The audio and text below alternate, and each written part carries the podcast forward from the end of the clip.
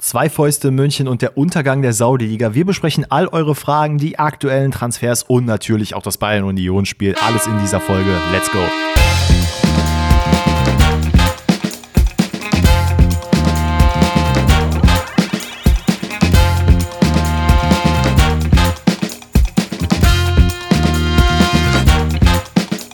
Grüezi alle miteinander und herzlich willkommen zu einer neuen Folge Pfosten rettet heute an einem ereignisreichen Donnerstag, denn wir werden nicht nur die Rache Bielitzers besprechen, sondern auch noch einiges an euren Fragen haben, inklusive Transfer-News, wir haben alles im Petto.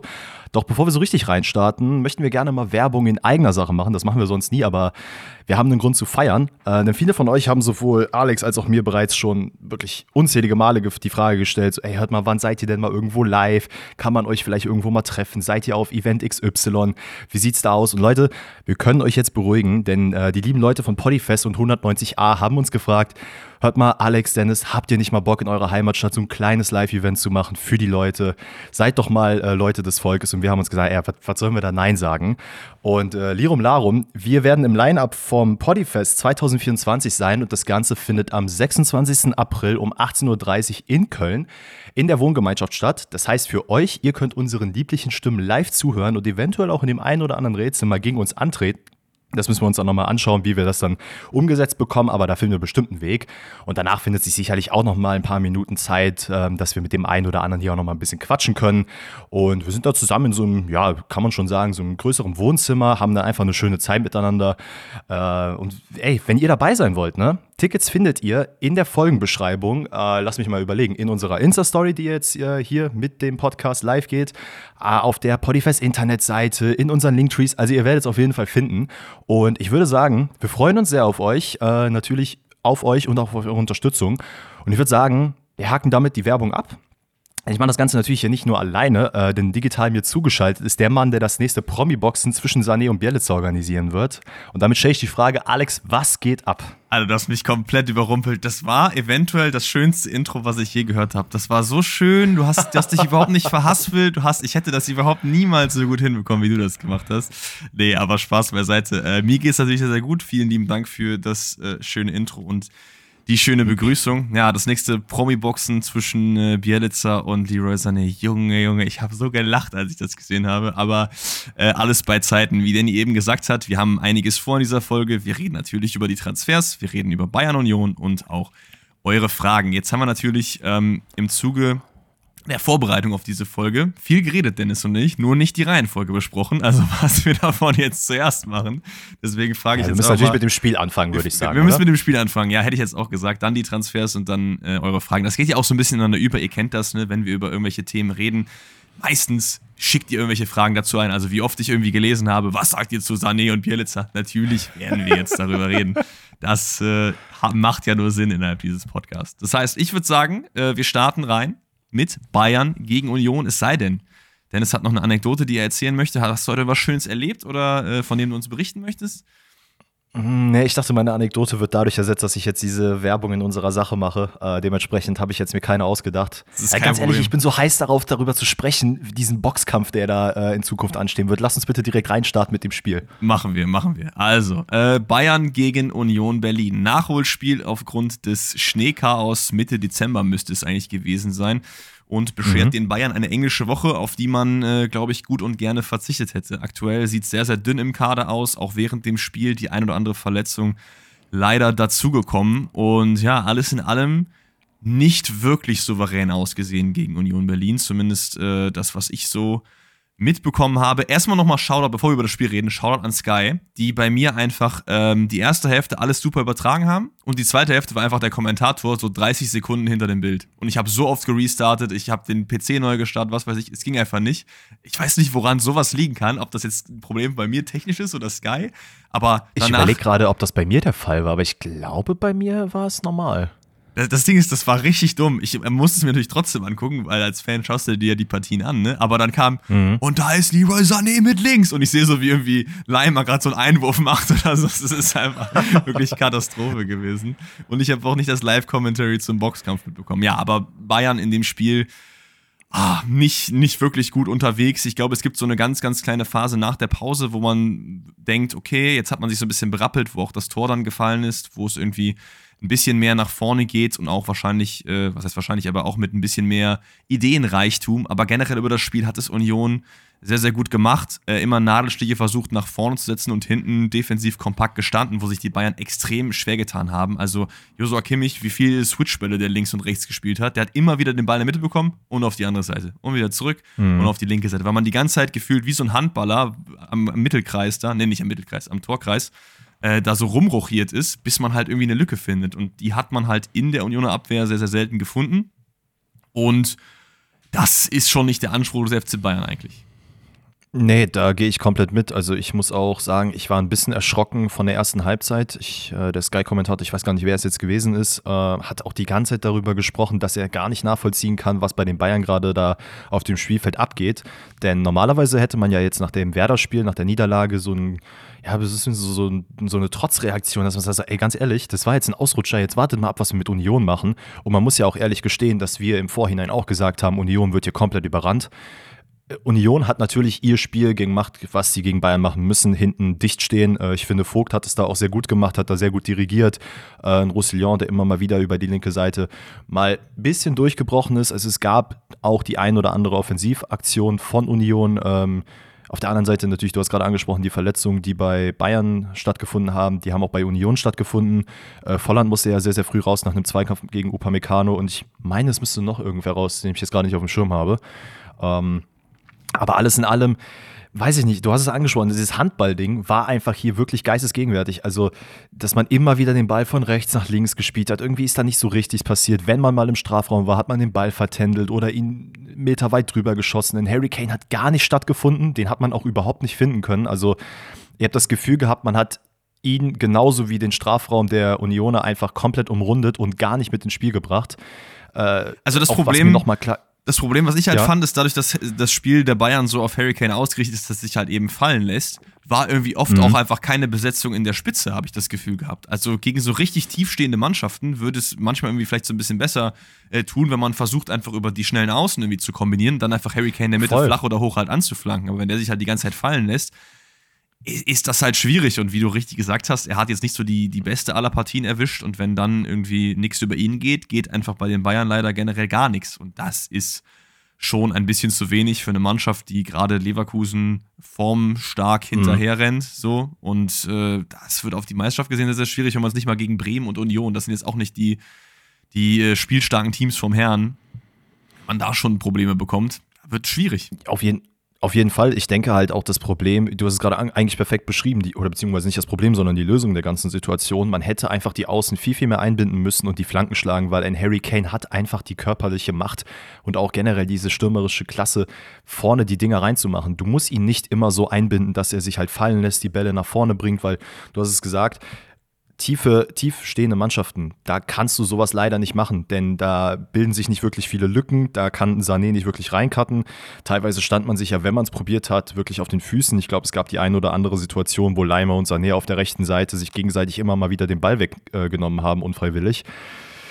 Es ist halt schwierig. Ähm, und ich finde, was auch nochmal in diesem Spiel deutlich geworden ist, äh, zumindest mir, ich habe das vorher nie so richtig wahrgenommen, immer nur, dass du es gesagt hast, aber Standards holy Jesus, ne? Also bei Bayern muss wirklich habe ich das Gefühl, ein neuer Standardtrainer reinkommen. Ich weiß, dass Tuchel noch vor der Saison gesagt hat, ey, wir haben, ich, ich habe ich hab jetzt seinen Namen jetzt nicht Barry. auf dem Schirm, aber hat, nee, ist, aber Barry ist ja nicht der Standardtrainer. Ich meine oder? ja, also der Kommentator hat auf jeden Fall währenddessen gesagt, er heißt Barry. Ich kenne mich jetzt auch da nicht so. Äh, ich, ich bin, also ich weiß, dass er auf jeden Fall für den Barry gekämpft hat, aber ich war mir jetzt nicht sicher, ob es der Standardtrainer ist. Ist ja auch egal, wer der Standardtrainer ist. Auf jeden Fall die Person.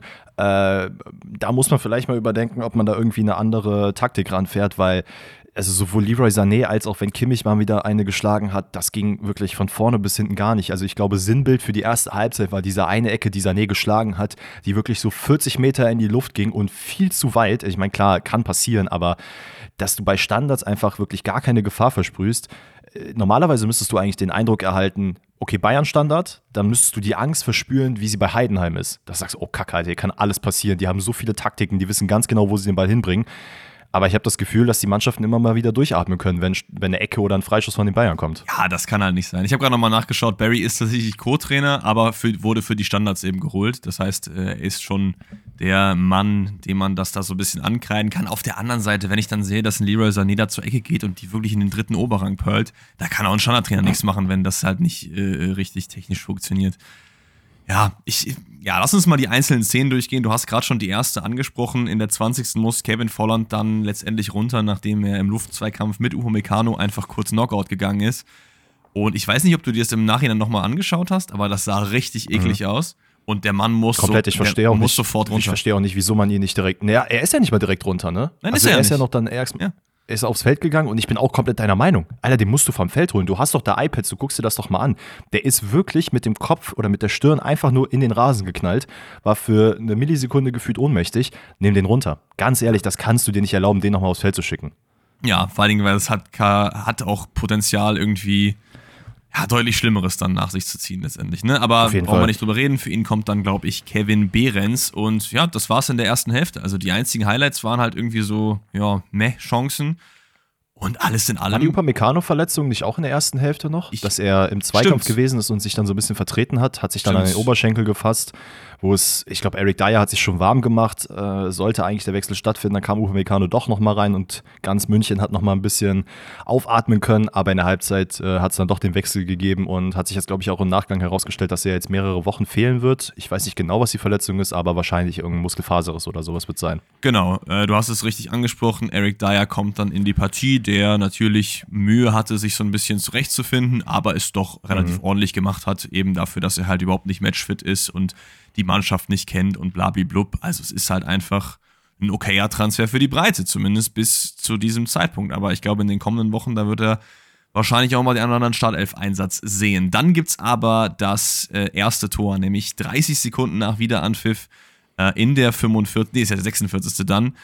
Ja, Harry Kane gefühlt nicht einen Ballkontakt gehabt, knallt den da an den Pfosten und Guerrero nimmt dann den Rebound, technisch stark mit dem linken Außenriss ins Netz. Und dann nach diesem Tor beginnt halt so ein bisschen diese Phase, die ich eben angesprochen hatte, dass dann die Bayern zumindest mal so ein bisschen mehr für Gefahr sorgen, weil ja auch Union sich teilweise etwas weiter nach vorne wagt, weil man natürlich ein Tor Mhm. erzielen muss, um halt einen Punkt mitzunehmen. Ja, bei dem Tor vielleicht noch zu erwähnen, ähm, da muss man, glaube ich, ein bisschen von Glück aussprechen, dass Voll. der Toussaint da so reboundmäßig durch die Beine geht. Was Guerrero macht, ist natürlich super stark. Aber, das muss man ja auch sagen, diese paar Sekunden nach der Halbzeit, da hast du schon gedacht, ah, okay, es gab einen Wachrüttler in der Halbzeitansprache in der Kabine. Und danach ist das Spiel, also klar, es gab diese gewisse Phase, aber es war jetzt auch nicht so, dass man gesagt hat, okay, die gehen jetzt hier auf 5, 6, 7-0. Äh, Es gab zwar dann, wie gesagt, diese kurze Drangphase, wo Union ein bisschen am Schwimmen war und damit ja, kämpfen musste, dass man da jetzt nicht äh, wirklich die nächsten Dinger kassiert. Aber danach hat sich das Spiel meines, also meiner äh, Ansicht nach so ein bisschen beruhigt.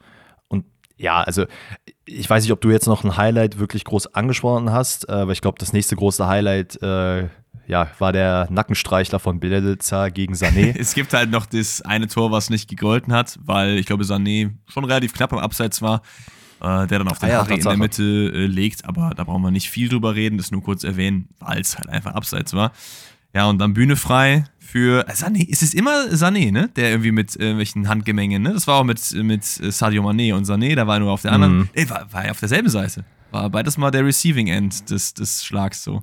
ja, Sané mag zu kassieren. Ja, ich muss aber kurz mal sagen, also die, die Kommentare, die ich wieder auf Social Media dazu gelesen habe, waren wirklich bodenlos. Rot für beide war ein sehr, sehr oft gelikter Kommentar, wo ich mir auch dachte, so, habt ihr diese Szene gesehen? So. Ähm, und dann, was auch sehr, sehr oft kam, war irgendwie, dass sich Sané ja nicht so anstellen soll, wo ich mir auch denke, was ist, was ist eigentlich los? Also, hä?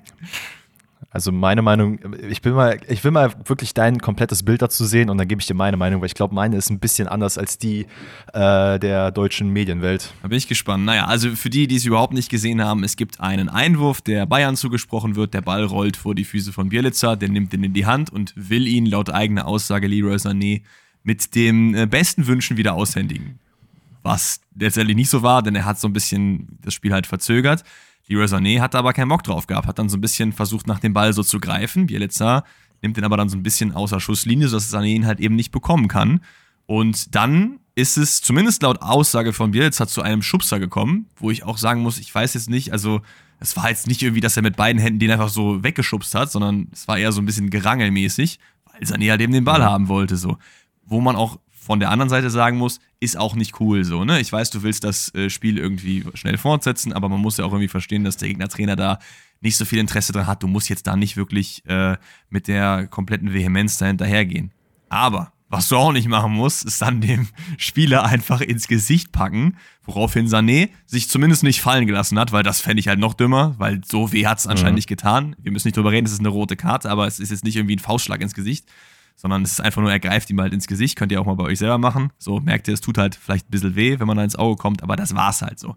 Er ist dann noch Fuchsteufelswilder geworden, wollte halt nach dem Ball greifen und Bielitzer hat das dann einfach nochmal gemacht, bis dann letztendlich Co-Trainer und äh, diverse Spieler kamen, um dazwischen zu gehen und letztendlich hat Leroy Sané Geld bekommen, was ich total fair finde, wegen diesem äh, Reach for the Ball mäßig und Bielitzer mhm glatt rot runter. Mittlerweile wissen wir, äh, drei Spiele Sperre sind es geworden. Was mich daran so äh, traurig macht, ist halt erstens die Aktion an sich, dass es ein Trainer ist, der einem Spieler ins Gesicht greift, ist absolut peinlich. Du bist noch nicht lange Union-Trainer und selbst wenn du es wärst, kannst du dir das nicht erlauben. Trainer haben nochmal eine ganz andere Vorbildfunktion, weil Spieler sind Vorbilder für die Fans, aber Trainer sind halt auch Vorbilder für ihre Spieler. So und da, du kannst das nicht nach außen wirksam machen und vor allen Dingen aber auch die ähm, Betrachtung im Nachhinein. Dass du dich im Nachhinein nicht mal entschuldigst, sondern da hinsetzt und sagst, ja, das war wahrscheinlich so ganz richtig, aber ich wurde ja auch provoziert, ich wurde in meinem Raum geschubst, so.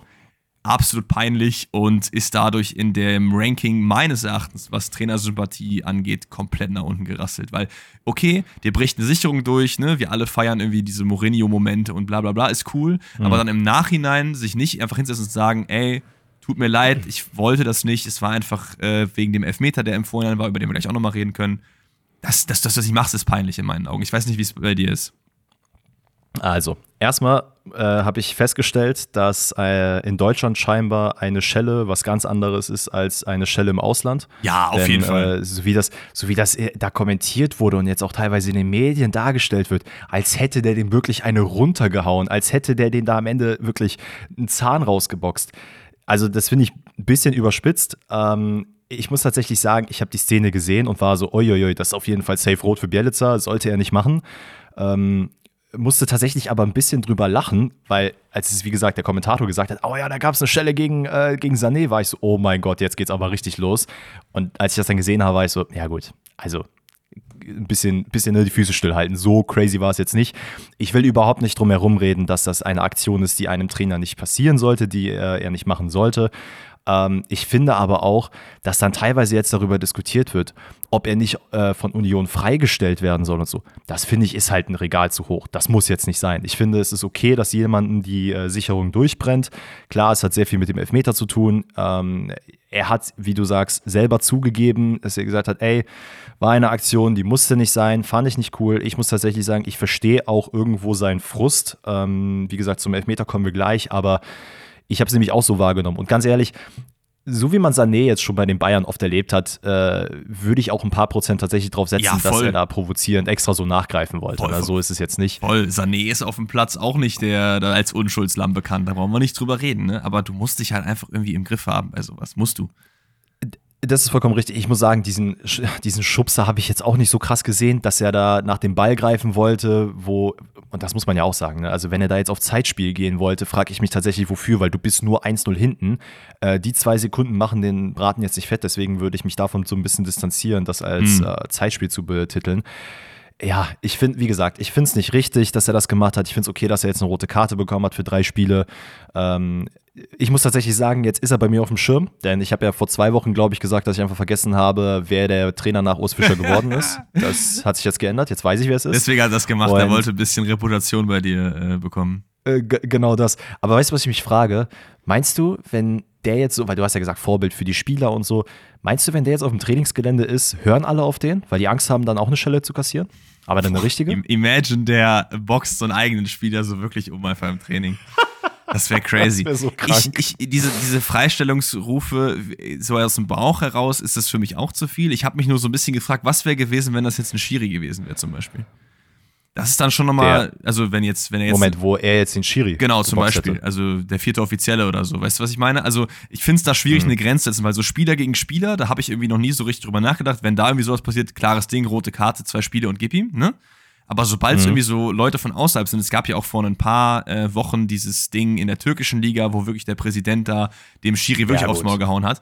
Da brauchen wir nicht drüber reden, aber es ist irgendwie so eine, ja, ist schwierig, irgendwie so Grenzen zu setzen. Und ich, ich, ich finde schon, dass äh, da man auf eine Entschuldigung irgendwie pochen kann. Und das sehe ich jetzt nicht aus Bayern-Brille, das finde ich einfach generell. Also das gehört sich einfach nicht als Verantwortlicher außerhalb in das Spiel in dieser Form. Klar einzugreifen. Aber ich glaube, wir machen es auch nicht wenn, weiter, als es äh, gemacht werden muss, oder? Also, aber, aber, ganz kurz noch, wenn, wenn, also du sagst es richtig, wenn er sich am Ende entschuldigt, auch eine Sache. Aber ich finde halt dadurch, also hätte er die Hand jetzt zum Beispiel nicht im Gesicht gehabt, sondern an der Schulter und hätte den weggeschubst, kein Mensch hätte darüber geredet. Eben, ja. Und ich finde halt einfach so ein bisschen, so ein Trainer, es kann halt einem Trainer passieren und wir müssen es, wie du gerade sagst, eigentlich nicht größer machen, als es ist. Der Mann hat drei Spiele Sperre, der kommt wieder, der ist dann wieder ganz normal Trainer bei Union und in ein paar Wochen hat dann jeder die Situation vergessen. Ich finde es halt jetzt ein bisschen zu viel, dass man da so einen riesen Skandal draus äh, aufmacht. Und ich finde es auch richtig, dass Tuchel zum Beispiel sich in der Pressekonferenz da überhaupt nicht zugeäußert hat, der dann gesagt hat, ey, Herr Bielitzer hat alles gesagt, ich werde mich hier auch nicht dazu äußern, weil ähm, das ist nicht mein Bier. Ja, warum auch? Also ich finde, es zeugt halt nur so von einer gewissen Charakterzügen so und das finde ich halt nicht so geil, aber alles in allem nach drei Spielen ist das Ding gegessen. Aber lass uns noch ganz kurz über die Szene reden, die ja wahrscheinlich dazu überhaupt geführt hat, nämlich diesen vermeintlichen Elfmeter. Ich glaube, es ist Kevin Behrens, der da vermeintlich zu Fall kommt im Bayern-Strafraum. Ever oder mhm. nicht? Ich glaube, er ist im Zweikampf gegen Delicht, wenn ich mich jetzt nicht irre, ja. oder gegen Leimer. Ich meine, es war Delicht, äh, oder? Delicht ist es. Okay, ja gut, einer der beiden. Ähm, es ist ja so, dass dann quasi der äh, Spieler des FC Bayerns vorgelaufen ist und er ihm quasi, also er wollte ausholen zum Schuss und hat ihn dann ja, sich so ein bisschen verhangen in seine Waden.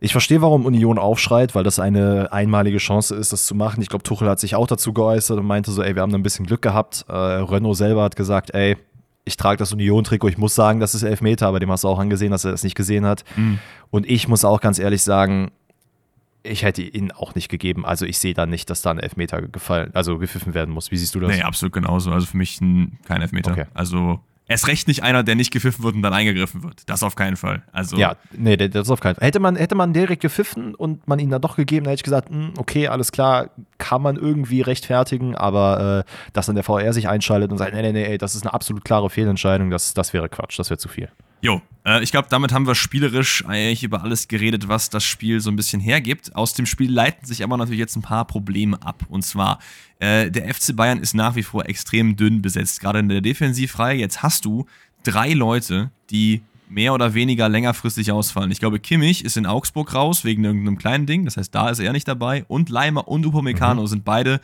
wahrscheinlich mehrere Spieltage raus. Das sind drei Leute, die in dieser Verteidigungsreihe theoretisch zum Einsatz kommen können. Upamecano IV, Leimer und Kimmich, mhm. je nachdem, wie du es umbauen willst, auf RV. Und so langsam zieht sich das immer dichter. Ja, du hast einen äh, Eric Dyer geholt, aber du hast jetzt einen Trippier nicht bekommen, weil du nicht bereit bist, mehr als 15 Millionen zu zahlen, was auch fair ist. Über den Transfer reden wir gleich mhm. noch. Aber ich frage mich so ein bisschen, jetzt gerade ist halt die heiße Phase, Leverkusen vermeintlich schwach unterwegs, weil ja einige Leute beim Afrika Cup sind, die cruisen aber trotzdem irgendwie mhm. durch. Und du schaffst es gegen Bremen und Union nicht. Wo geht die Reise dahin? Also, ich glaube auch, dass wenn das CL-Achtelfinale jetzt bald nicht gut läuft, dass es dann echt nochmal ein bisschen kritisch werden kann um Thomas Tuchel. Das glaube ich tatsächlich auch und es wird jetzt auch nochmal deutlich und das wurde ja auch schon die letzten Jahre immer mal wieder deutlicher, wenn es dann doch mehr Verletzte gibt als normalerweise. Klar, das ist bei jedem Verein so, aber dass es bei Bayern oftmals viel zu dünn in der Breite ist und dass man immer wieder ja versucht, in die Breite aufzubauen, es aber irgendwie nicht so richtig hinbekommt. Auch wenn man jetzt, ich weiß nicht, wie viele Sportdirektoren hat man bei Bayern? Acht oder so gefühlt. Jetzt, wenn Eberl auch noch dazu kommt, also jeder hat da irgendwas mit in der Suppe zu entscheiden und ja, du hast es angesprochen, Trippier wird nicht verpflichtet, äh, bei Mukiele ist es gerade gerade auch schwer. Und das Problem ist ja auch noch, nicht nur, dass du deinen Rechtsverteidiger, Schrägstrich Innenverteidiger, den du eigentlich holen wolltest, nicht bekommst, sondern du wolltest ja eigentlich auch schon im Sommer was auf der 6 machen. Und wenn dir da jetzt auch die Leute wegfallen, also wie, wie willst du da noch einsetzen? Also ich finde es halt echt krass, weil das, man müsste dann auch ganz ehrlich äh, noch ein paar andere Leute als Tuchel hinterfragen, weil im Endeffekt muss der ja mit dem Spielermaterial arbeiten, was er da vorgesetzt bekommt. Und wenn im Sommer äh, gepennt wurde und aber jetzt auch im Winter nicht wirklich viel passiert, dann kann Tuchel ja auch nicht wirklich viel machen. Und ähm, dementsprechend stelle ich mir halt wirklich die Frage, wir haben Stand der Aufnahme, glaube ich, noch genau eine Woche Nee, weniger als eine Woche. Ich glaube, am Mittwoch nächste Woche ist der erste oder der 31. Da ist dann äh, die De äh, das ist ein Deadline Day. Da werden wir auch am Donnerstag darauf nochmal alle äh, Transfers besprechen. Aber es ist wild. Ich bin sehr, sehr gespannt, was die Bayern jetzt noch machen werden. Ähm, Aber es wird auch noch was passieren. also ich glaube, irgendwas musst du noch machen. Wie gesagt, man hat ja jetzt von Trippier gehört, dass da Interesse an einem Rechtsverteidiger eben ist. Den hast du jetzt nicht bekommen. Ich verstehe aber auch, wir können wir auch gleich mal drauf kommen jetzt. Ähm, nicht so die, die Strategie hinter einem Kieran Trippier so richtig. Also willst du, dass das jetzt dann dein Rideback für die nächsten zwei Jahre ist, wo du nochmal für die Champions League pusht? Weil alles andere macht ja nicht so viel Sinn. Man hat sich ja irgendwie überlegt, dass man so ein bisschen auch auf die Zukunft gehen will. Das ist ja genau das komplette mhm. Gegenteil davon. Ich finde es gut, dass man sich jetzt bei 15 äh, zurückgezogen hat. Ich hätte aber auch nicht 15 für Trippier ausgegeben. Keine Frage, der ist es ein guter Mann so. Aber da hätte ich mir lieber die 15, ja. 20 in die Hand genommen und mir einen Sascha Bowie geholt für die Rechtsseite. Also ich. Ja, das ist, das ist halt auch so eine Geschichte, die ich nicht verstehe. Also komplett bei dir du, du holst einen Mann, der jetzt schon 33 ist, den äh, lässt du dir jetzt nochmal 15 Millionen Euro kosten. Und das ist halt das Problem, was wir auch immer in den Rebuilds euch mitteilen wollen. Es ist halt die Wintertransferperiode. Wenn dort ein Spieler wegbricht, bleibt äh, in der Gegend oder in anderen Mannschaften nur sehr, sehr wenig Zeit, diesen zu ersetzen. Ich meine, Trippier ist ja auch gesetzt bei Newcastle, hatte zwar das ein oder andere Fauxpas jetzt auch drin, weswegen er da nicht von Anfang an gespielt hat. Nichtsdestotrotz ist er einer der tragenden Säulen und auch, glaube ich, sehr gut connected mit ähm, hier mit Trainer und auch mit der Führungsetage. Das die dann am Ende sagen, ey, fünf, wir wollen mehr als 15, ist ja vollkommen legitim. Dass Bayern aber überhaupt jetzt Zeit in Anführungszeichen verschwendet hat, um zu sagen, ey, wir wollen auf den Trip hier gehen, wenn du ganz klar weißt, ey, wir müssen eigentlich einen jüngeren Spieler holen oder lass uns doch mal schauen, wen wir eventuell ausleihen können, dass wir dann im Sommer wirklich was Festes nehmen können. Weil, dass du jetzt einen 60, 70, 80 Millionen Euro Transfer machst, das ist halt komplett ausgeschlossen. Weil jetzt musst du natürlich gerade gegen Ende, und da werden ja die Spiele auch teurer, wenn du jetzt einen Bowie verpflichten willst, du hast noch eine Woche Zeit. So, dann versuchst du den zu kaufen. Der Preis wird immens hochgehen, weil Galatasaray sich auch denkt, Alter, eine Woche vorher kommt ihr damit. Ja, dann könnt ihr mal davon aber ausgehen, dass ihr jetzt nochmal ein bisschen mehr Millionen drauf zahlt. Also, also der einzige, ich bin sehr gespannt, was die Bayern sich am Die einzige. Möglichkeit, die du halt hast, ist, dass du jetzt zu irgendeinem Top-Club gehst und dir einen holst, der da nicht wirklich spielt. Weil dann hast du nicht den Need vom Top-Club da irgendwie vielleicht nochmal nachzubessern. Die würden dann eventuell einen von der Jugend hochziehen und fertig. Also so ein Mokiele mhm. macht von der Herangehensweise schon eher Sinn, weil der einfach bei PSG nicht spielt. Zumindest nicht regelmäßig. So in dieser Riege halt. Natürlich. Aber du hast es richtig also gesagt. Ganz kurz, Ganz kurz, sorry, wenn ich nochmal unterbreche, dann kannst du sofort fragen. Leute, ihr müsst natürlich auch wissen, wir wissen ganz genau, das ist halt deutlich komplizierter, als äh, wie wir das jetzt gerade erklären. Ja, ne? klar. Also es ist nicht so, dass wir sagen, ja, dann gehen wir dahin, machen wir das. Aber fahr fort. Sorry. Genau, also dass du, dass du halt dir jemanden in dieser Riege holst. Ähm, aber mal schauen. Also ich bin mir sicher, die Bayern werden noch was machen, weil die ja auch jetzt merken, es bricht hier links und rechts was weg. Wir kommen aber jetzt zu den äh, wenigen, aber trotzdem interessanten Transfers, die bis jetzt dann doch schon passiert sind in der Wintertransferperiode und über die wir noch nicht geredet haben. Unter anderem ebenfalls in der Bundesliga holt sich äh, Bayern 04 Leverkusen einen neuen Stürmer und zwar ist das der gute Borja Iglesias von Real Betis Sevilla.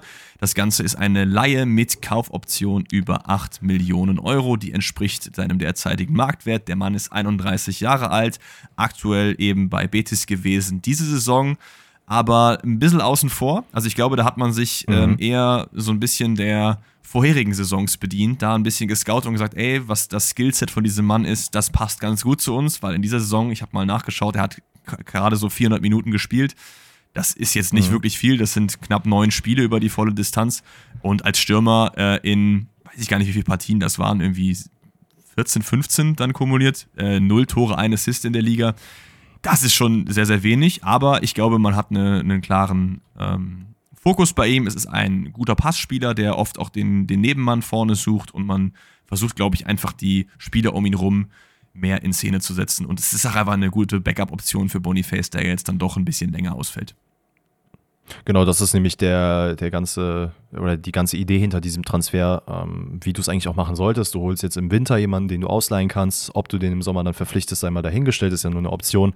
Aber weil eben Boniface, ich glaube, zum aktuellen Zeitpunkt auch noch für unbestimmte Zeit ausfällt, ist es ja nicht verkehrt. Also es hat nichts damit zu tun, dass Schick nicht spielen soll oder so. Schick wird auch weiterhin erster Stürmer gesetzt sein. Dahinter hast du dann noch theoretischen Logic, der aber dann nicht zwingend vorne spielen muss. Der kann ja auch äh, auf links und rechts ausweichen.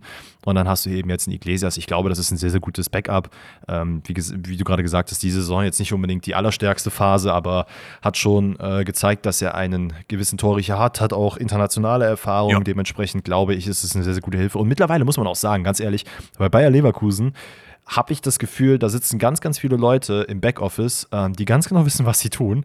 Und denen will ich jetzt gar nichts mehr irgendwie oder anzweifeln oder irgendwie sagen, ja, hm, seid ihr da sicher mit dem Transfer?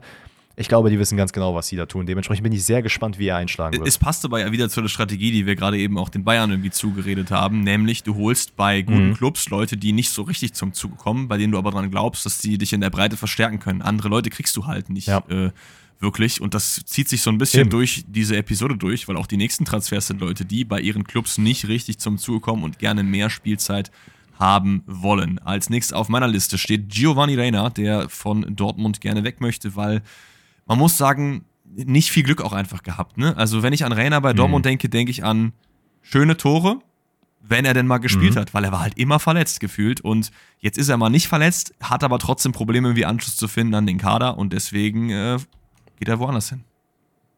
Ich muss eine Sache vorweg sagen. Äh, ich finde es wirklich sehr, sehr sad, dass er in jeglichen Medienblättern immer nur mit diesem einen Bild gezeigt wird, wo ich glaube, das ging um, ich glaube, es war die verlorene Meisterschaft letzte Saison, wo er geweint hat. Und das Bild wird einfach überall Der gezeigt. Arme, ne? Und ich denke mir so, Leute, zeigt doch mal ein vernünftiges Bild, wo er lächelt oder wo er am Essen ist, irgendwas, aber doch nicht, wenn er weint. Also irgendwie, man muss den doch irgendwie aufpushen. Und was meinst du, wie die den jetzt vorstellen Bild, werden, wo er wenn er zu Nottingham Forest wechselt?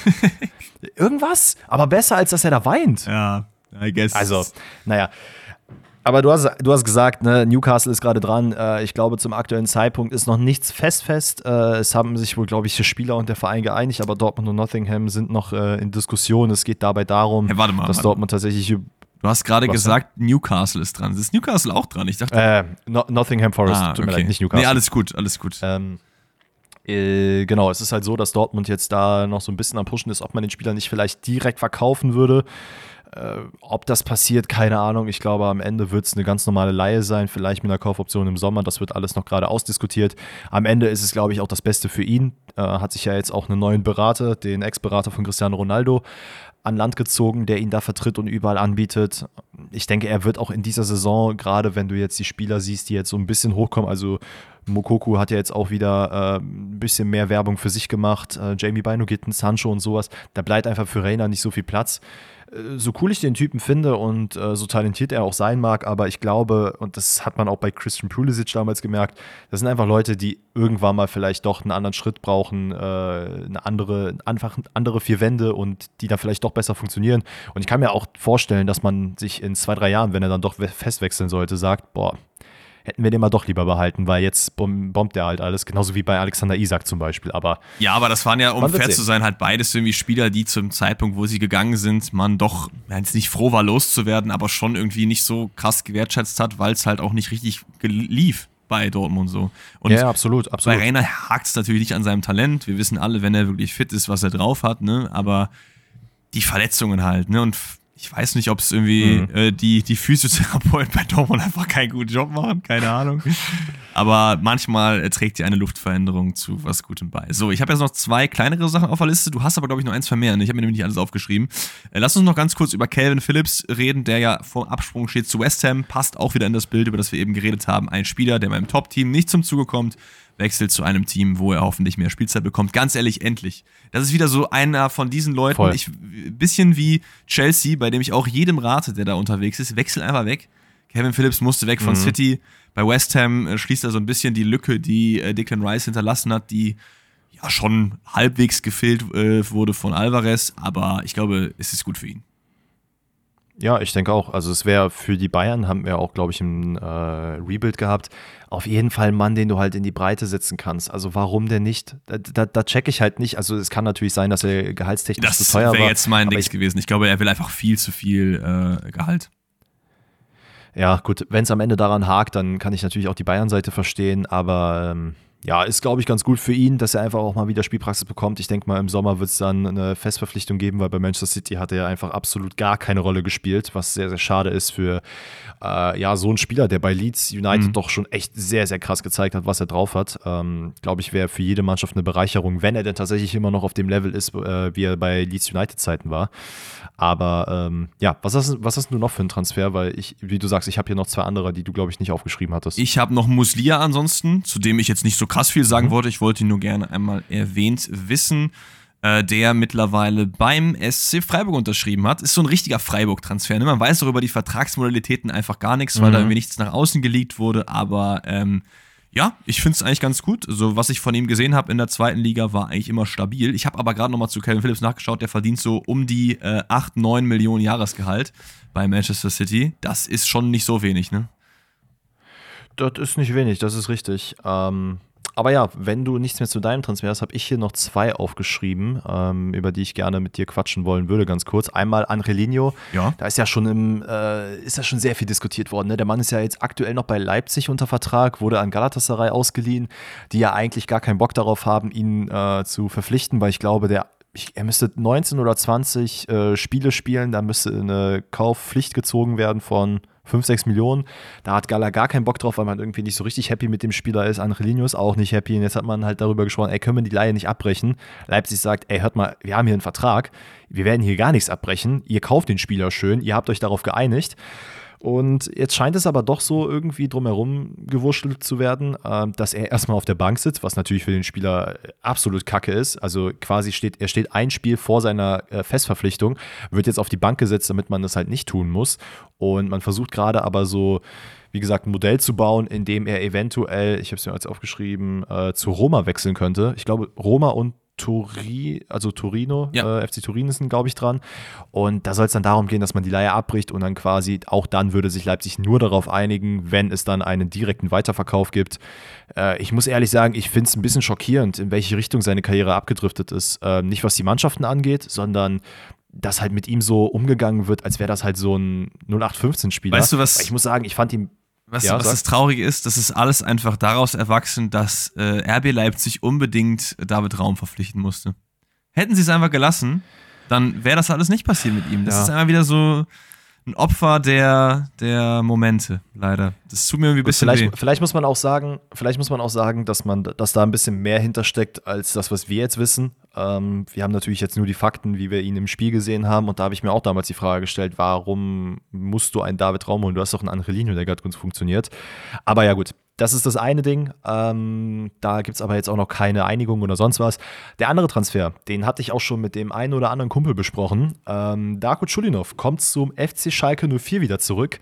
Äh, wird jetzt ausgeliehen bis zum Sommer. Hatte ja schon mal Erfahrung bei den, äh, bei den Schalkern und ja, das scheint wohl aktuell der einzige Transfer zu sein, den Schalke ja, tätigen wird. cool. Ähm, Schalke 04. Und ich finde halt, also klar, ne, wir können jetzt über Cholinov reden, aber ich meine, er wollte selber ja auch wieder zurück zum Verein, weil er sich da irgendwie sehr, sehr wohl gefühlt hat. Und in der Saison, wo ja. er da war, hat das auch ganz gut funktioniert. Er war dann, glaube ich, wo war denn der nochmal? Bei Burnley war der doch, oder? Genau. Genau, ja. Ähm, ist jetzt wieder zurück. Das ist natürlich sehr, sehr schön, aber wir haben es, glaube ich, auch schon das andere Mal angesprochen. Schalke 04 hat Bedarf in der Defensive, in meinen Augen. Einen großen Bedarf. Mhm.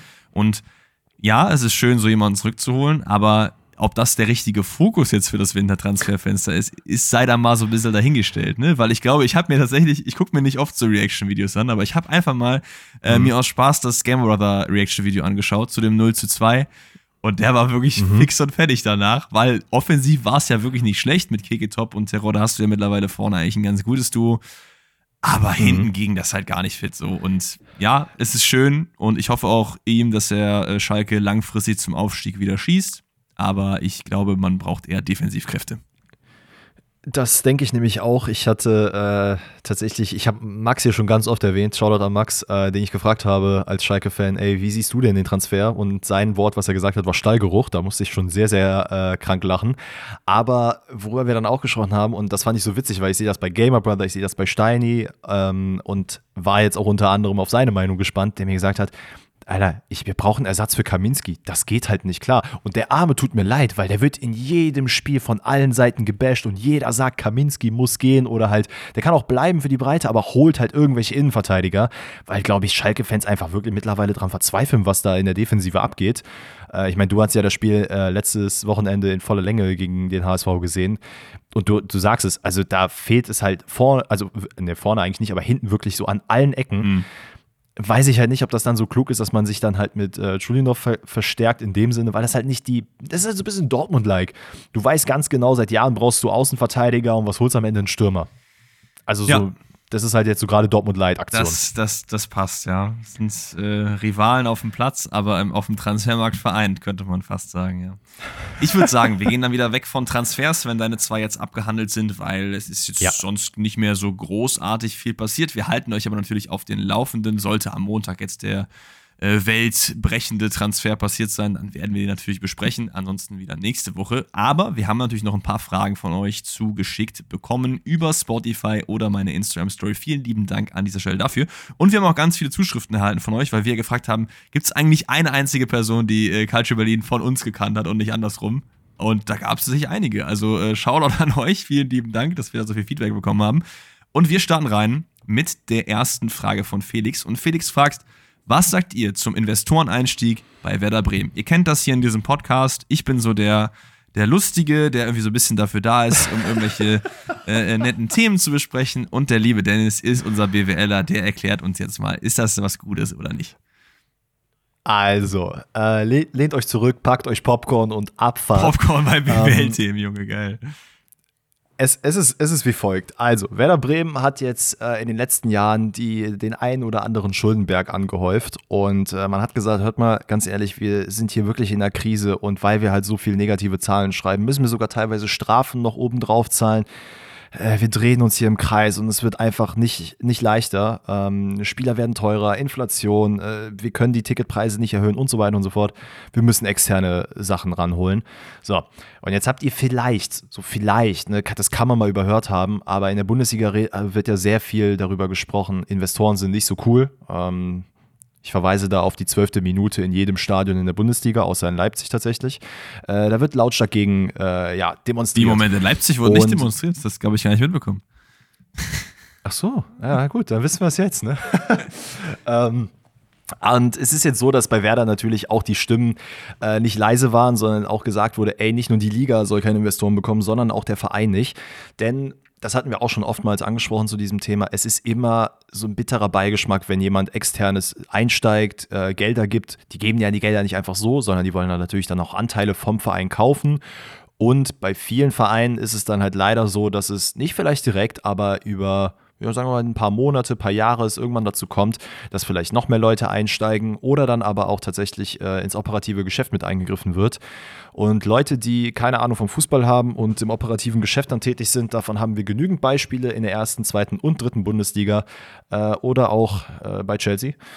Ähm, dementsprechend ist es wie folgt. Also, hat Werder Bremen gesagt, hör mal, wir wissen ganz genau, ihr findet es nicht geil, Fans, äh, dass wir das machen wollen. Wir müssen es aber machen und wir versuchen einen Kompromiss zu finden und packen uns einfach mehrere Unternehmer und Privatpersonen aus der Umgebung äh, Bremen, unter anderem auch Frank Baumann, nicht Oliver Baumann, Frank Baumann, äh, haben gesagt, komm, ganz ehrlich, wir packen, geben 40 Millionen für circa 18 bis 20 Prozent, das variiert so ein bisschen, äh, Anteile am Verein.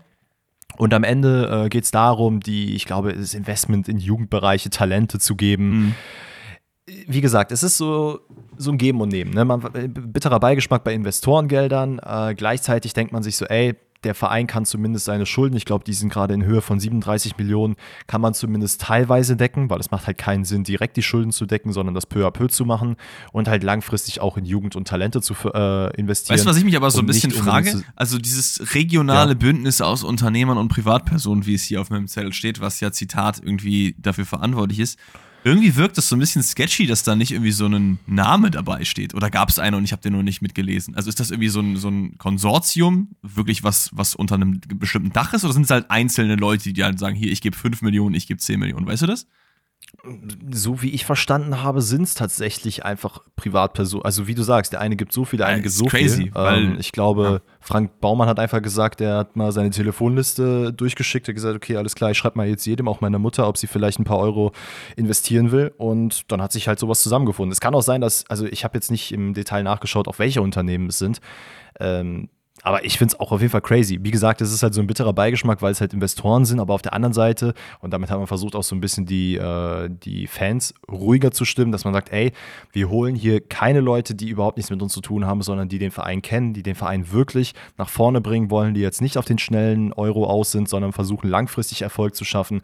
Angeblich hat man sich ja auch garantieren lassen, dass es äh, hier nur um strategische Entscheidungen geht und nicht im operative Geschäfte Einfluss genommen wird.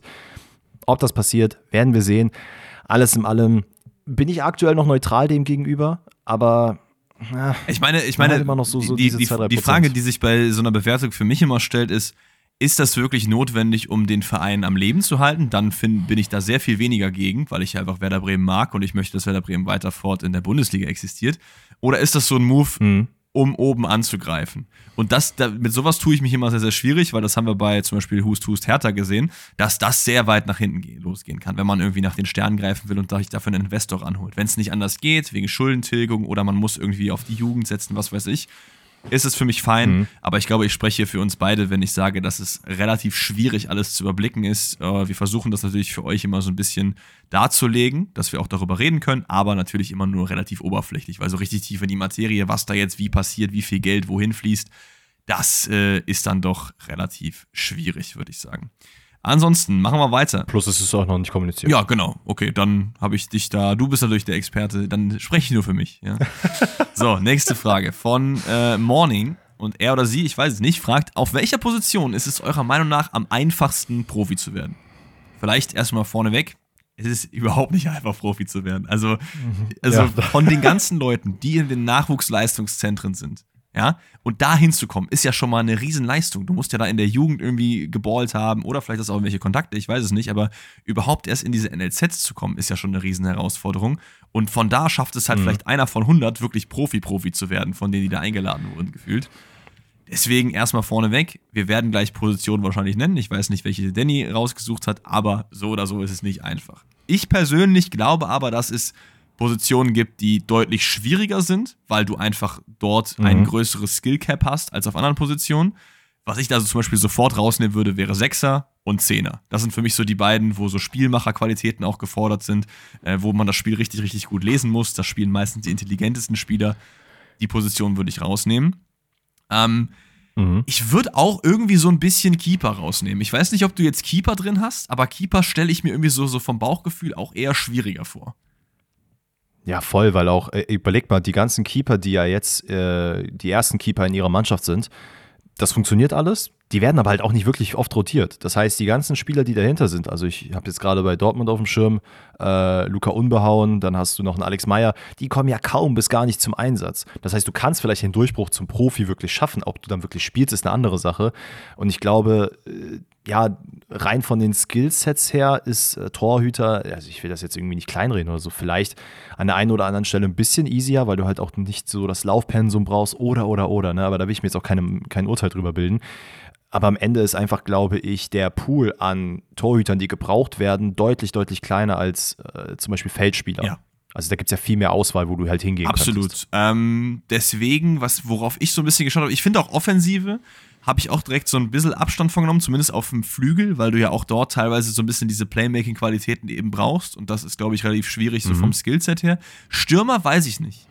Ich weiß nicht, ob ich Stürmer komplett rausnehmen wollen würde, weil es gibt schon auch, glaube ich, einige Stürmer, zweite, dritte Liga, was ja auch Profis sind. Ne? Also wir reden jetzt nicht von, du bist Profi beim FC Bayern, sondern einfach generell ins Profi-Geschäft mhm. zu schaffen. Und da gibt es ja auch Leute, gar nicht böse gemeint, wie zum Beispiel Brian Lasme, deren Skillset ja sehr eindimensional ist, aber trotzdem hast du es geschafft, guter Profi zu sein. Oder siehst du das irgendwie anders? Das war sehr, sehr, das war sehr, sehr nett formuliert. Ja. Ähm, politisch korrekt, alles super. Wahnsinn. Dan, Danny äh, hätte gesagt, er findet Brian Lasme Ass. So. Das, das hast du gesagt. Ich finde, es ist auch so bei Stürmern immer so ein Fall, weil du hast halt die Leute, die, also du hast ja wirklich theoretisch gesehen alle Formen und Farben im Sturm. Also von der dritten bis zur ersten Liga hast du ja wirklich alles mhm. an äh, Persönlichkeiten und auch Körperstaturen. Äh, Am Ende, wenn du einen guten Riecher hast, hast du, glaube ich, äh, und das muss man ja auch ganz ehrlich sagen, eine ganz andere Bewertungsgrundlage für die Scouts und sonst was. Weil wenn die sehen, ey, du hast 40 Tore in der, weiß ich nicht, Regionalliga geschossen, dann bist du ja viel mehr auf dem Schirm der Leute, als wenn du als Links- oder Innenverteidiger zwei, drei gute Aktionen gemacht hast. Das stimmt. Und äh, nicht umsonst ist es ja so, dass Stürmer oder auch generell bei den ganzen Awards und sowas es in der Regel einfach Stürmer sind oder Offensivspieler und keine anderen Positionen. Dementsprechend glaube ich schon, das dass es auf der Position halt das ist ja. ein sehr, sehr guter Punkt, den du gesagt hast, weil so diese Leute, diese Jamie Vardy-Stories waren eigentlich immer Stürmer. So die Leute, die irgendwie in Non-League-Football runtergegangen sind und dann nochmal gescoutet wurden, weil die halt so immense mhm. Number, äh, immense Zahlen aufgelegt haben, ist, ist, ist ein guter Punkt, sehr, sehr guter Punkt. Ich glaube trotzdem, was, ja? Nee, sag, sag, sag. Ich glaube trotzdem, wenn ich mich auf eine Position festlegen würde, irgendwie ist es Innenverteidiger. Ich glaube, davon brauchst du einfach im Verein sehr, sehr viele. Je nachdem, welche Formation du hast, hast du teilweise drei in der Startaufstellung. Und ich glaube, das Skillset, was du haben musst, klar, es gibt Spielaufbau, du musst so ein bisschen Positionsspiel machen, aber und deswegen war ich nicht umsonst in der Kreisliga Innenverteidiger oder Rechtsverteidiger. Du kannst auch einfach ein langer Lack sein, der den Körper gut reinstellen kann und fertig. Rechts- oder Linksverteidiger könnte man auch noch mitnehmen. Da würde ich natürlich nicht diese Pep Guardiola, Cancelo, was weiß ich, äh, inverser Innenverteidiger, der den Spielaufbau macht, nehmen, sondern einfach so ein Stevie Liner, der einfach nur rauf und runter rennt. Da brauchst du halt eine Pferdelunge. Und das war's, gefühlt. Ähm, das wären so mhm. meine beiden Positionen, wo ich sagen würde, da ist es aus meiner Laienperspektive am einfachsten, Anführungszeichen, Profi zu werden. Ja, Innenverteidiger, glaube ich, ich, also ich habe da tatsächlich ja Innenverteidiger und Außenverteidiger gespielt und ich glaube, für einen Innenverteidiger gehört noch so ein bisschen mehr mhm. dazu. Mhm. Ähm, da musst du ja auch eine sehr, sehr gute Übersicht haben. Im Idealfall bist du ja nicht nur einer, der defensiv alles weghaut, sondern auch einer, der von hinten das Spiel aufbauen kann. Ähm, als Links- und Rechtsverteidiger muss ich ganz ehrlich sagen, habe ich so ein bisschen das Gefühl, dass man da in Anführungszeichen den leichtesten Weg hat, weil es einfach auch die Positionen sind, die, glaube ich, in jedem Verein wirklich intensiv gesucht wird. Also es gibt nur sehr wenige Vereine, die wirklich komplett zufrieden damit sind, wie ihre Links- und Rechts-Außenverteidigerposition besetzt ist. Egal, ob du jetzt ein Inverser bist, ob du einer, der mit Offensivdrang bist, einer, der sehr, sehr defensiv eingestellt ist. Ich glaube, als Außenverteidiger findest du in irgendeinem Profiverein auf jeden Fall Platz, wenn du diese oder wenn du dieser Position mächtig bist. Ähm, wie gesagt, Leute, versteht das nicht falsch. Wir wissen ganz genau, egal auf welcher Position, es ist unglaublich schwierig, Profi zu werden. Und wir sind halt beide zwei äh, Jungs, die mal ein bisschen Kreisliga gekickt haben. Ja. Ähm, wir können zwar gerade gegen den Ball treten, aber darüber hinaus äh, wird es auch nicht besser.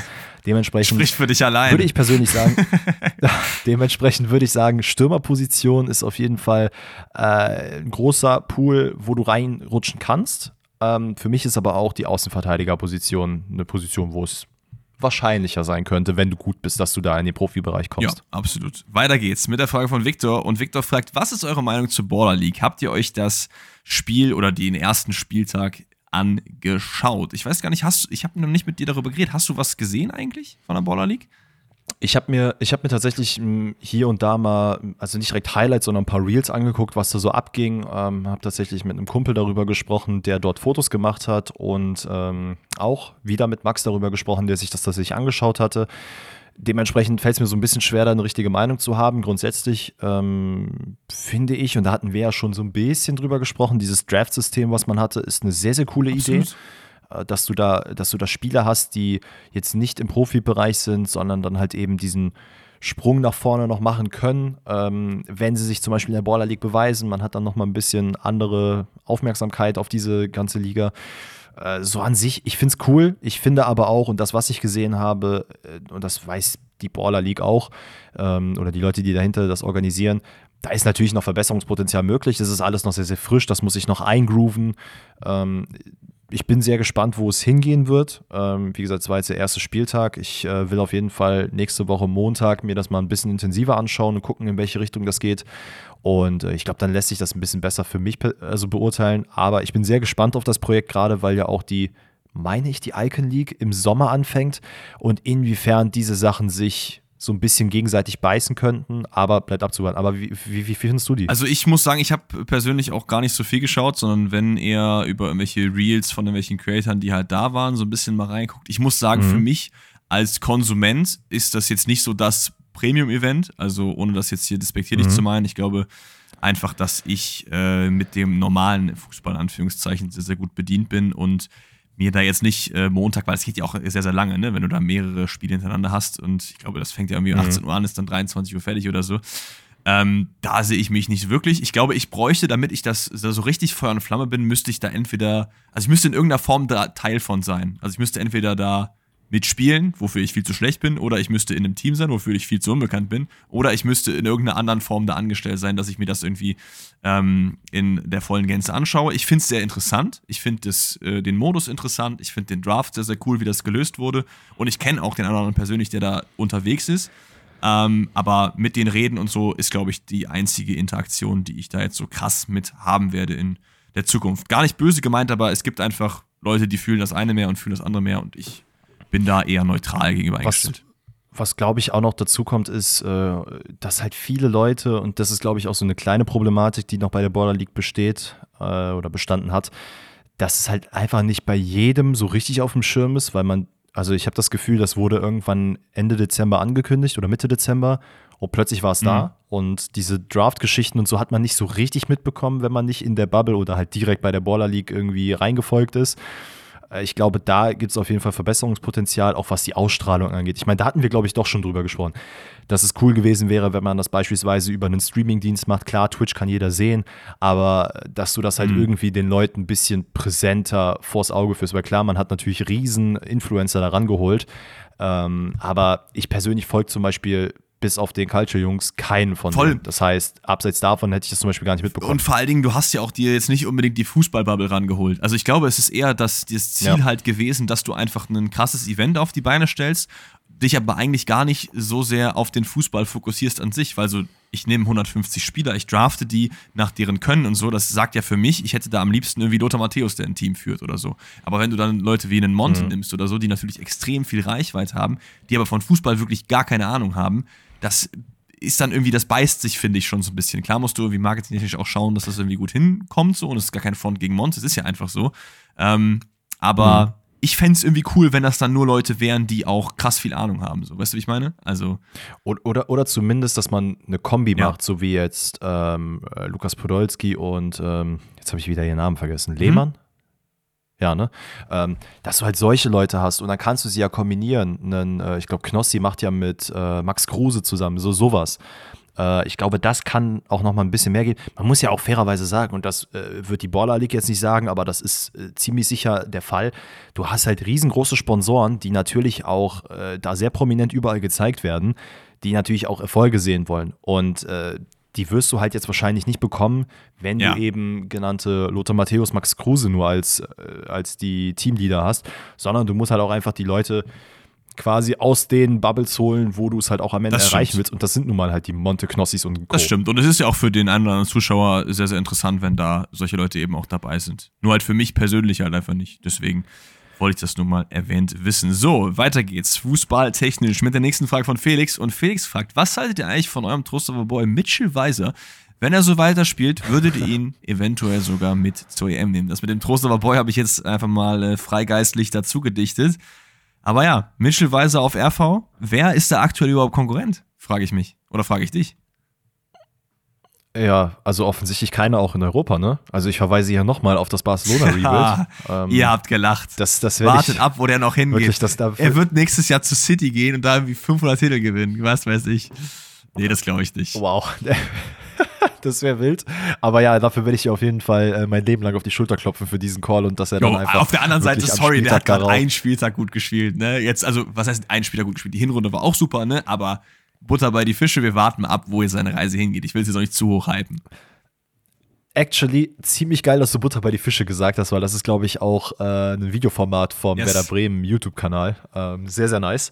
Weiß nicht, ob das gewollt das war. gewollt, war, tatsächlich, egal, ja. Das müssen wir hier nicht verraten. ja, super geil. Ähm, also, Mitchell Weiser, äh, RV. Wer ist gerade auf RV-Position unterwegs? Ich glaube, diese Frage stellt sich, ja, ich glaube aber, diese Frage stellt sich wahrscheinlich äh, jeder Bundestrainer und jeder, der irgendwie mit dem DFB was zu tun hat, die letzten zehn Jahre. Äh, weil nach Philipp Lahm sagen wir so, hatte man sehr, sehr viele Optionen, die da unterwegs waren. Ja, das hast du äh, schön ähm, diplomatisch ausgedrückt, ja. Ja, also ganz ehrlich, klar wäre ein Mitchell Weiser, wenn er Leistung bringt, auch für die EM in irgendeiner Art und Weise relevant. Problem ist halt nur, hat er sich nicht für Algerien entschieden? Ich, ja, ich weiß es gar nicht. Gab es da nicht mal Diskussion? Ich weiß nicht, ob das offiziell ist. Also er ist offensichtlich ja nicht bei dem Afrika. Also ich bin mir äh, ziemlich sicher, dass dabei. das nicht durchgegangen ist, ehrlich gesagt. Aber ähm, sonst wäre die Frage natürlich komplett unnötig gewesen. Nee, er hat immer noch Citizenship Deutschland und kein Spiel für Algerien gemacht. Das heißt, äh, da steht die Tür immer noch offen. Okay, ähm, ja, ich wollte gerade irgendwie nochmal parallel schauen, ob das irgendwie durch ist. also steht, steht ja, gut, ist ja auch egal. Ähm, wenn er die Möglichkeit hätte, für den DFB zu spielen, glaube ich, wird es trotzdem nicht passieren, weil auch einfach leider die Testspiele dafür hätten genutzt werden müssen. Ich glaube, die Leute, die wir jetzt in den letzten Testspielen der deutschen Nationalmannschaft gesehen haben, wird, aus diesem Pool wird man wahrscheinlich auch den Kader für die EM bauen. Ich kann mir ehrlicherweise nicht so richtig vorstellen, dass wir jetzt nochmal die ein oder andere so richtig große Überraschung sehen. Ähm, also jetzt zum Beispiel Timo Werner, wenn er jetzt bei Tottenham explodieren wird, klar, muss man natürlich drüber nachdenken. Ich glaube, Undaf wird jetzt noch eine Person oder eine Personalie sein, wo man auf jeden Fall nochmal deutlicher drauf schauen wird. Am Ende bei Mitchell Weiser, ich würde es mir wünschen, ich fände es sehr, sehr cool. Ich glaube auch, er kann eine gewisse Bereicherung sein. Ähm, allerdings muss ich auch ehrlicherweise sagen, ich weiß nicht, wie sehr ich ihn auf so einem internationalen Top-Niveau, wenn wir das so benennen wollen, sehe. Also ob er mit dem Druck klarkommt, ob er das mithalten kann, weil nicht, dass ich ihm das unterstellen will, aber wir haben zum Beispiel den Kevin Behrens gesehen, wo wir auch dachten, boah, ey krass, das passt wie Arsch auf einmal, der musste da mal hin ähm, oder ein Blaswig und sonst was. Und am Ende haben die auch gemerkt, so, puh, ey, das ist doch nochmal eine Schippe härter, als wir gedacht haben. Wie gesagt, das kann bei Mitchell Weiser auch komplett anders sein, aber. Das ist halt ähm, das Problem, weswegen ich auch immer so ein bisschen gegen dieses äh, Full-on-Leistungsprinzip, was ja immer sehr, sehr vehement von vielen Leuten gefordert wurde, war, ist, dass es halt schon nochmal ein großer Step-Up ist, ne? Also klar, Mitchell Weiser mhm. spielt super bei Bremen, aber wenn du ihm jetzt das Trikot bei der EM überstreifst, garantiert dir halt keiner, dass das äh, genauso ist. Garantiert dir auch keiner, dass es nicht so ist. Deswegen ist es manchmal auch cool, dieses Risiko einzugehen, aber ich möchte halt nicht auf jeder Position bei Deutschland jemanden sehen, der zwei, drei Spiele in der Saison halt zu dem Zeitpunkt ganz gut war. So, weil wir sehen ja auch, dass es bei mhm, Kevin Behrens voll. ja auch in der Bundesliga gerade für nicht mehr als er kommt rein und macht kein Tor so reicht. Das ist äh, leider mhm. einfach so. Gut, äh, weiter geht's mit der Frage von Yannick. Yannick fragt, glaubt ihr, dass die Saudi-Liga untergehen wird, jetzt nachdem so viele Spieler schon wieder weg wollen von dort? Ne? Wir haben es ja jetzt in den vergangenen Wochen schon gehört. Unter anderem ein Jordan Henderson äh, hat sich wieder dazu entschieden, zurück nach Europa zu gehen. Ähm, Karim Benzema reportedly sehr unglücklich, möchte zurück zu Lyon, aber da fehlt das Geld. Also es gibt ja schon einen oder anderen Spieler, der jetzt nach einem halben Jahr gemerkt hat, so geil ist es gar nicht. Cristiano Ronaldo, Gegenteil, der mhm. liebt das da. Der hat letztens noch gesagt, dass sie jetzt schon besser sind als die Ligue 1. Und ich frage mich, wie viel Geld ja. dieser Mann dafür bekommt und wie ähm, man so jemandem noch folgen kann, frage ich mich. Also ich verstehe auf dem Platz, der beste Spieler mit Lionel Messi, den wir je gesehen haben. Und ich verstehe auch, warum man deswegen von ihm Fan ist. Aber ich, ich frage mich, wie man das supporten kann. Nicht, nicht jetzt nur Ronaldo, sondern auch generell, ne? Wenn auch jetzt Henderson oder so zum Beispiel, ne? Der stand für seine Werte, wechselt dahin, nach einem halben Jahr keinen Bock mehr, jetzt wieder zurück. Also, es, es macht mich einfach sauer. Und ich glaube ja. aber nicht, dass es der Untergang letztendlich sein wird. Dafür ist da zu viel Geld und ich glaube, es wird immer noch Leute geben, denen das so Jux, äh, Schnutzpiep egal ist, einfach da hinzugehen, vor 200 Leuten zu spielen und gib ihm. Ähm, aber ich glaube so ein bisschen, dass diese riesige Welle vorbei ist, die jetzt kam. Es wird Transfers geben, den einen oder anderen, es wird auch Transfers zurückgeben, aber ich glaube nicht, dass jetzt die nächste große Offensive kommt. Das ist zumindest mein Bauchgefühl. Wie sieht es bei dir aus? Ja, ähnlich. Also ich glaube, so, also ich glaube, äh, ein Spieler, der auch sehr prominent ist, der jetzt auch schon wieder mit dem Gedanken spielt, zurückzugehen, ist Milinkovic Savic, ähm, der eventuell sogar wieder zu Lazio Stimmt, Firmino ja auch, ne? Ja, ja. Genau, auch da, bei Karim Benzema war ja auch super wild, ne, dass ihm ja angeboten wurde, von seinem Team zu einem anderen Team in der arabischen Liga ausgeliehen zu werden, einfach nur damit er glücklicher ist. Und das ist halt so, weiß ich nicht, du versuchst wirklich jemanden den Hintern hinterher zu tragen und alles zu machen, damit die sich so halbwegs glücklich äh, fühlen dort. Aber es funktioniert halt einfach nicht und die Leute haben da keine Freude dran hinzugehen. Also, ne, surprise, surprise, ist ja nicht so, als hätten das sehr viele Leute gecallt.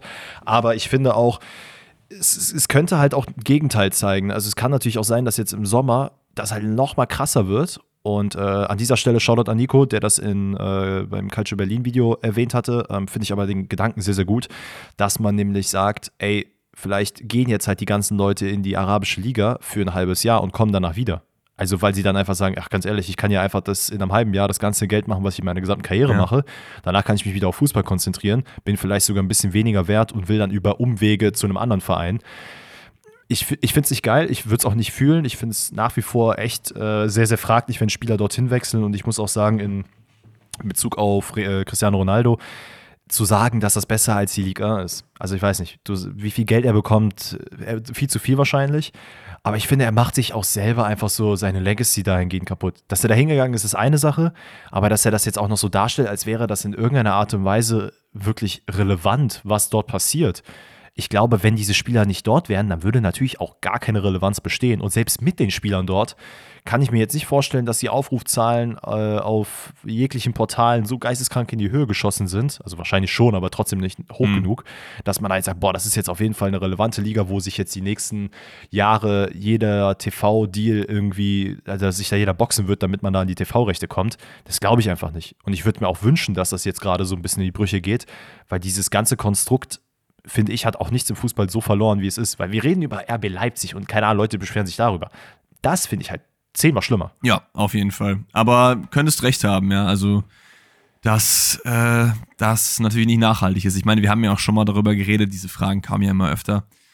Ich hoffe es ähnlich wie du, dass das einfach nur so eine kleine Welle war, die Leute sich da jetzt ihr Cash abgeholt haben oder dass man vereinzelt, wie bei China mhm. auch, dass man da vereinzelt nochmal liest, dass da jemand hingeht, aber alles in allem äh, wird da, glaube ich, nicht viel mehr sein. Und wir sind bei der letzten Frage angekommen und die ist mal wieder off-topic, kommt vom lieben Arvid und er fragt, mich würde interessieren, wie bei euch ein normaler Arbeitstag aussieht. Ja, das ist natürlich äh, komplett verschieden bei uns beiden. Danny, wie gesagt, äh, Fulltime am Arbeiten und ich natürlich auch, nur ganz anders, was so die Zeiten angeht. Ich kann ja mal sagen, was ich heute gemacht habe, weil das Problem bei mir ist, es gibt keinen geregelten Ablauf. Also du hast nicht jeden Tag dasselbe zu tun, du hast nicht irgendwie eine eine, eine Liste, die du von deinem Chef abarbeiten musst, sondern ich weiß halt, ich brauche zwei Videos pro Tag für TikTok so im Schnitt, ein Video auf YouTube, Podcast Montag und äh, Donnerstag und ich muss halt auch alles selber schneiden. Die Rätsel wollen, schneiden sie nicht von alleine.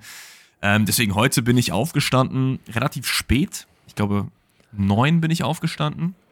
Hab dann angefangen, ähm, zwei Folgen Football Manager aufzunehmen, also ein bisschen gezockt, basically. ähm, und danach habe ich das direkt geschnitten, habe dann noch ein paar Rätsel geschnitten für jetzt die kommenden Tage. Dann war aber auch schon 16 Uhr, da habe ich mich auf den Podcast vorbereitet, Fragen durchgeschaut, Transfers äh, recherchiert. Jetzt sind wir bei der Podcast-Aufnahme, sind wahrscheinlich dann so um sieben fertig. Das ist halt das Ding, ne? Mein Tag ist halt auch sehr auseinandergezogen. Das heißt, ich stehe zwar später auf als jemand, der einen 9-to-5-Job hat, aber sehr, sehr oft Sophia ist zum Beispiel gleich verabredet, dann schneide ich halt noch ein paar Sachen. Ne? Das ist halt nicht äh, immer gleich. Aber ja, so in etwa ist bei mir ein Tag. Wie ist denn bei dir ein Tag? Du stehst doch bestimmt um 4.30 Uhr auf, so wie ich dich kenne. Gehst dann noch schön joggen. Mhm, wahrscheinlich. Äh, hilfst wahrscheinlich. dann noch den, nee, nee, den Obdachlosen und was weiß ich. Also.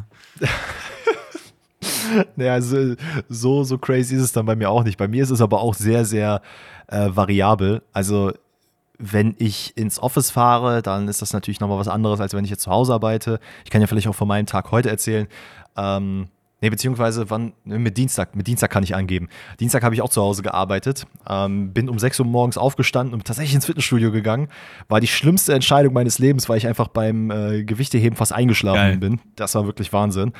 Äh, kam dann nach Hause, hab dann äh, mein Käffchen gemacht, hab mir meinen Saft gemacht, Frühstück und dann setze ich mich an den Laptop und arbeite. Ähm, wenn ich nicht jetzt gerade Calls oder sonst was habe, habe ich diverse Aufgaben im Grafikbereich oder im Designbereich. Äh, ich hatte ja schon das eine oder andere Mal erwähnt, dass ich ja als Grafikdesigner und Produktmanager arbeite.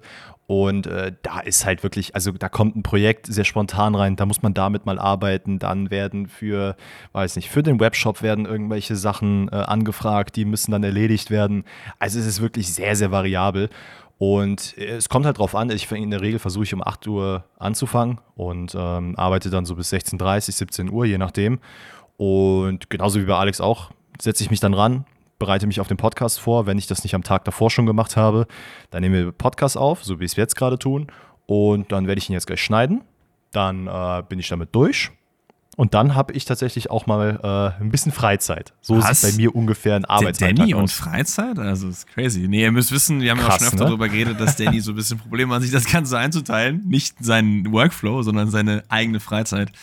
Aber naja, ähm, ja, das sind, glaube ich, unsere Tage. Und ich würde sagen, wir sind auch am Ende der Folge angekommen. Vielen lieben Dank für alle, die bis jetzt am Start waren. Checkt gerne, wie gesagt, das Podifest aus. Wir haben euch gesagt, wo es das gibt, bei uns auf Instagram oder auch in den Show Notes des Podcasts. Da könnt ihr uns live in Köln erleben. Am, äh, was war das nochmal? 6. Nee, 28.04. Nee. Jetzt weiß ich. Am 26. War doch, war doch richtig. 26.04. 18.30 äh, in Colonia. Schaut da, wie gesagt, gerne vorbei, können wir ein bisschen quatschen. Und wir hören uns dann das nächste Mal am Montag mit Bundesliga-Rückblick Nummer 19 und äh, hoffentlich wieder ein paar wilden Hot-Takes von mir und vom lieben Dennis. Bis dahin, bleibt safe und wir hören uns. Ciao. Ciao. Tschüssel.